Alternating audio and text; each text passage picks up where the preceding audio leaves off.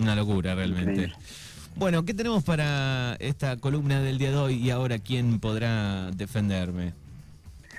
Bueno, Manu, hoy vamos a hablar de un contrato en particular. Vamos a hablar de la cesión de derechos. Sesión de derechos. Sí. Bien, ¿por dónde va este Para- tema? Acá no tengo ni Para idea. entender, para entender un poquito de qué se trata, primero vamos a definir qué es un contrato. Bien, Un contrato es un acto jurídico mediante el cual dos o más partes manifiestan su consentimiento para crear, modificar, transferir o extinguir relaciones jurídicas patrimoniales. En el derecho romano en los primeros tiempos no se concebía la posibilidad de transmitir los créditos. En un primer momento se admitió la transmisión mortis causa o a causa de muerte, pero por acto de entre vivos si se concebía a la obligación como un vínculo personalísimo entre el deudor y el acreedor, no se podía haber un traspaso del crédito, un traspaso de la obligación y que subsista esa misma obligación cuando alguno de los sujetos había cambiado. Bien, Ujú. ¿me seguís?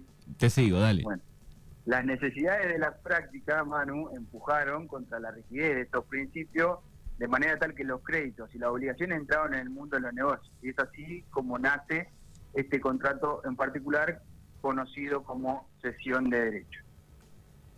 En el Código Civil y Comercial de la Nación, en el título cuarto, que habla de derechos en particular, el capítulo 26 trata la cesión de derechos y el artículo 1614 precisamente lo define, diciendo que hay contrato de cesión cuando una de las partes transfiere a la otra un derecho.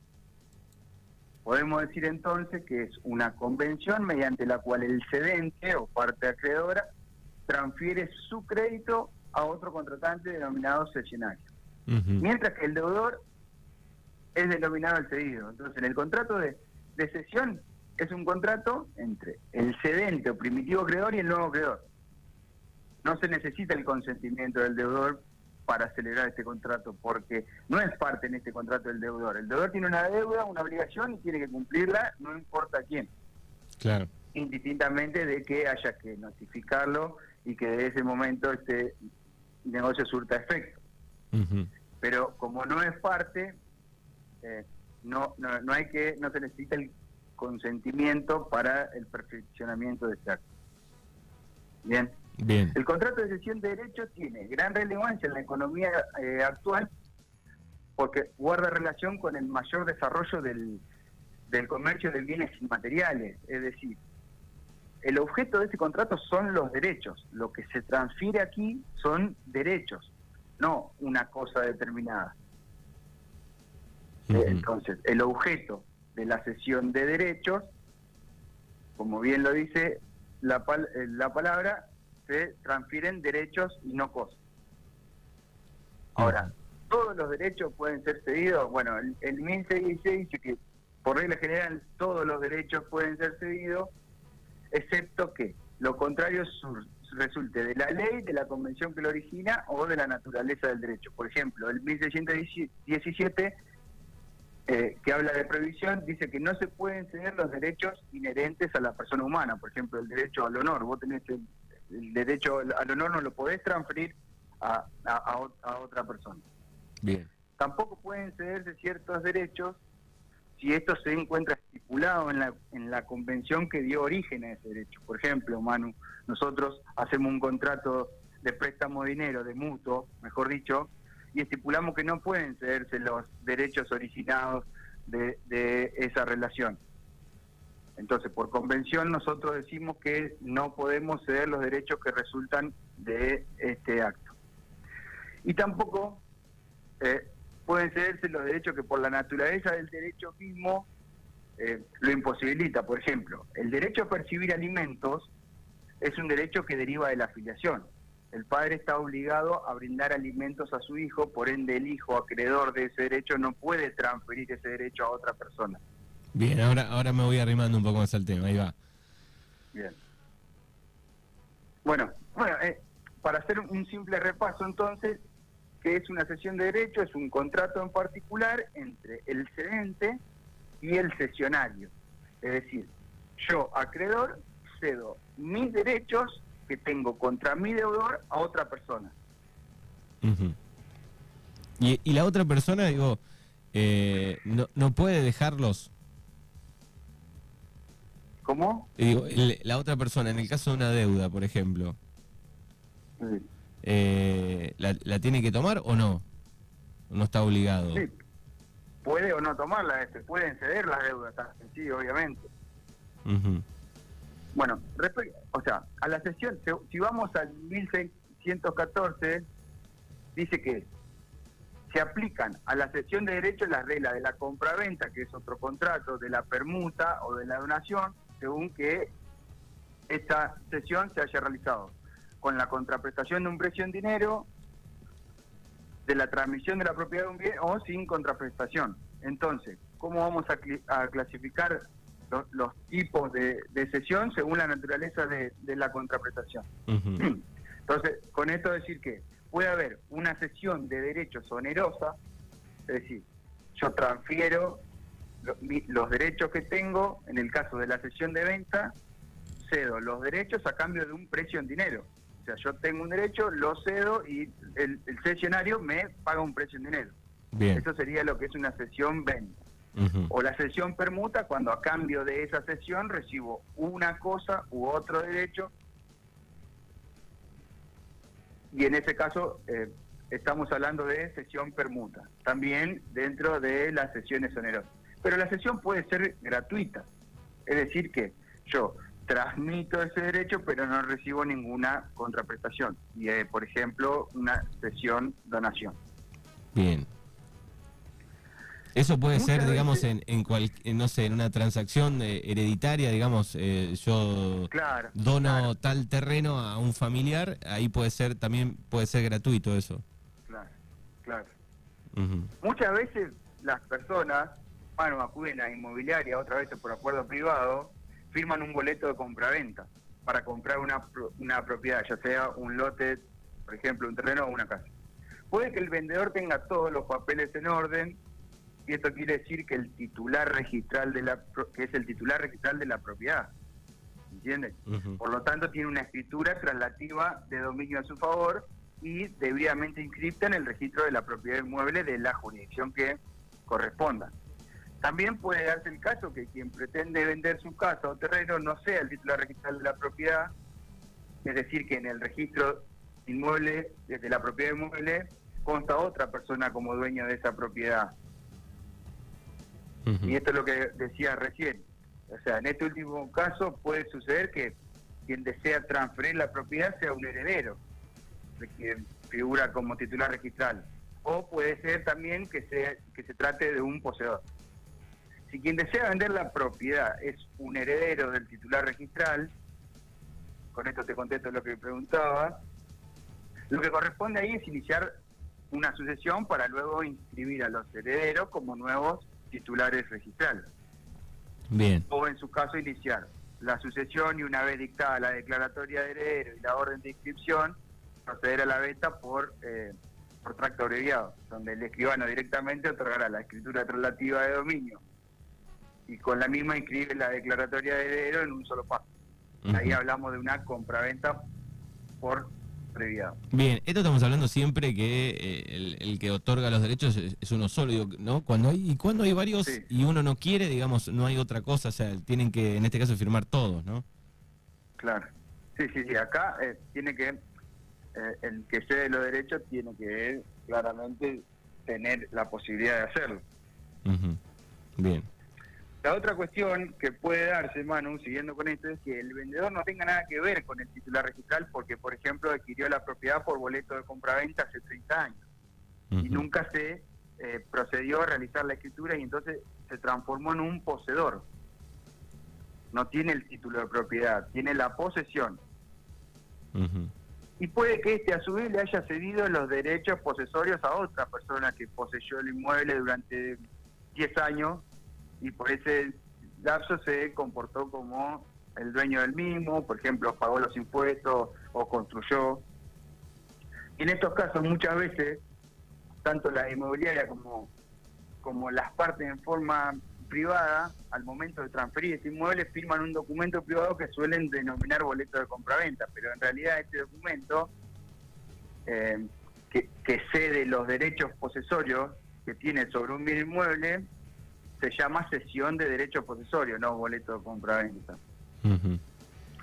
¿Por qué esto? Porque en derecho existe un principio que nadie puede transmitir un derecho mejor que el que tiene. Si el vendedor tiene una escritura traslativa de dominio a su favor, tiene el derecho de propiedad sobre el inmueble.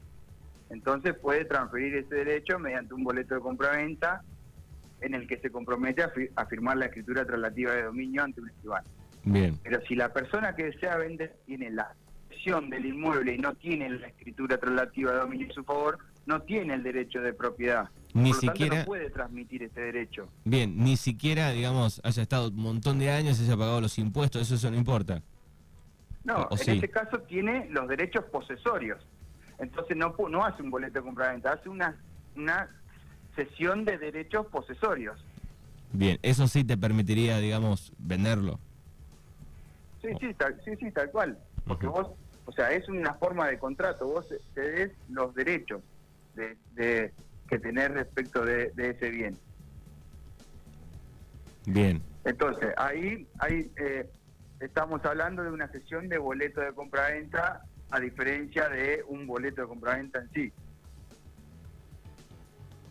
Entonces, hasta aquí tenemos que cuando compramos una propiedad podemos hacerlo en principio por boleto de compraventa o por cesión de derechos posesorios, que ambos son instrumentos privados, pero sus efectos y consecuencias jurídicas son totalmente diferentes. Bueno, conocer cuáles son esas diferencias hará que tomemos una mejor decisión o la mejor decisión posible, que ahora vamos a, eh, eh, a nombrar alguna diferencia entre lo que es un boleto de compraventa o una cesión de derecho. bien, No te confunda, mano, nosotros estamos hablando de un contrato en particular que, que es la cesión de derecho. Ujú.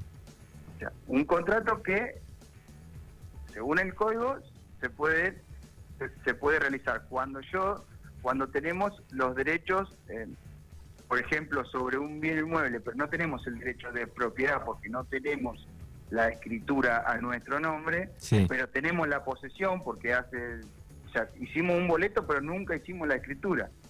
¿Se entiende? sí, sí. Que le dé suceder a un montón de gente eso, Bien, sí, con la obviamente. propiedad. Obvia- obviamente. Bueno, en el boleto de compraventa, la primera diferencia es que en el boleto de compraventa las partes se denominan vendedor y, com- y comprador. En cambio, en la cesión de derecho posesorio, las partes se denominan cedente, que es la persona que cede el derecho de posesión, y cesionario, la persona que adquiere el derecho de, de- de posesión. Como, como ya lo mencioné, mediante el boleto de compraventa lo que se transfiere es el derecho de propiedad, el que no estará formalmente transferido hasta que no se firme la escritura traslativa de dominio. En cambio, con el instrumento de cesión de derecho posesorio, solo se transfiere el derecho de posesión que tiene el cedente. Otra de, de, de las diferencias es que el boleto de compraventa permite al comprador exigir al vendedor que le otorgue la escritura traslativa de dominio y si este no lo hace la escritura eh, puede ser otorgada por sentencia judicial mediante lo que se llama juicio de escrituración. En el caso de la cesión de derechos posesorios no hay posibilidad de intimar al cedente para que otorgue la escritura traslativa de propiedad porque no es el titular del derecho de propiedad. Exacto, ahí En el, este caso el- que ubi- ubicar al titular registral del derecho de propiedad, notificarlo de esa sesión y pedirle que firme la escritura traslativa de dominio, bien, previo a demostrar una secuencia lógica de sesiones. ujú, bien, ¿Por qué? Porque es importante tener en cuenta que cuando se dan los casos de cesión de derecho posesorio, han pasado muchos años desde que el primer cedente adquirió el derecho de la posición, quizás 20 o 30 años, entonces el vendedor original puede estar fallecido quizás, o lo que es muy común, que la sociedad que realizó los loteos ya no existe más y tampoco hay nadie que firme la escritura. bien, hay que rastrear a qué, un, un pariente ahí.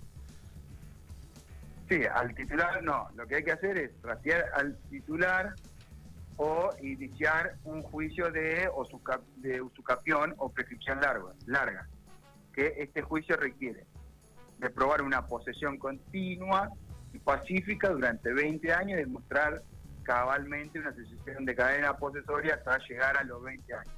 Además de la conclusión de un plano usucapión y reunir todos los medios eh, de prueba necesarios para demostrar ante el juez que se ha ejercido la posesión como dueño del, del inmueble de forma eh, pública, pacífica e ininterrumpida y así llegar a obtener el título de eh, propiedad.